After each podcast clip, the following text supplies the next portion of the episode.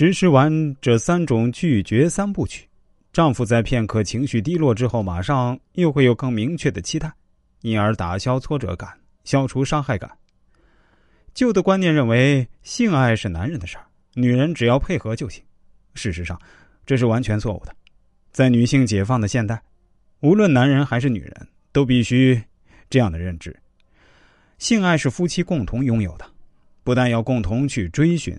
在默契沟通上更要积极去开发，而且在拒绝的过程中还必须要有丈夫的体谅、妻子的大方。大男子主义往往使丈夫放不下自尊，性爱要求一旦被拒绝，便产生了是可忍孰不可忍的心态，不改变是不对。而妻子往往也不讲究技巧，以生硬的拒绝来对付，结果将一团糟。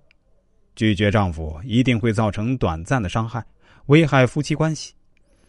然而，事先以感激来温暖对方，事后再以另一个选择来补偿对方，这个拒绝的伤害就近于零了。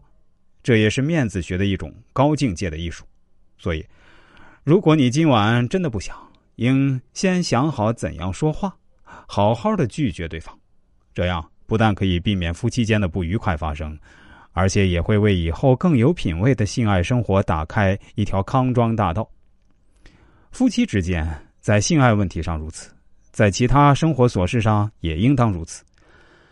打一巴掌揉三揉是面子学中的一剂灵丹妙药，可以在一定程度上挽回对方的面子，平息对方的怨愤，消除感情隔阂，换来一张笑脸。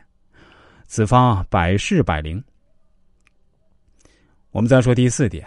为人要以和为贵，人际之间有时难免会产生一种隔阂或者交际阻碍，这时就需要故意的设置一个第三者，即消除阻碍的中介。比如说，你与一个朋友之间生了一定的隔阂，但又不想与之断交，这就不妨请个第三者从中说和。第三者的任务是将双方的歉意及欲保持交往的愿望准确真实的进行传递。小孩子们常常出现这种事情。小红，真真愿意和你和好了，你呢？我也愿意。真真，小红愿意跟你和好，大家拉拉手吧。这是最简单的第三者消除隔阂的方法。成年人的世界里，这种方法运用的很娴熟，也复杂的多。糊涂学大师说：“人间需要和事佬。”有机会充当这样的角色是顶有面子的事儿。有时候双方陷入僵局，相持之下顾及脸面，谁也不愿做个姿态，给对方一个台阶。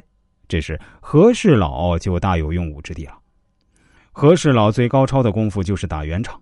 所谓打圆场，是指交际双方争吵或者处于尴尬境地时，由和事佬出面，站在第三者角度进行调解。打圆场近似于捧场，同是圆滑乖巧之为，但他没有捧场那般肉麻，而且在了结现实矛盾、平息事端的功效上，都比捧场高上一筹。打圆场运用好，可以融洽气氛、联络感情、消除误会、缓和矛盾、平息事端，还有利于应付尴尬、打破僵局、解决问题。凡事都有诀窍，打圆场也有打圆场的学问。归纳起来，糊涂学大师指出，打圆场的学问主要有以下几点。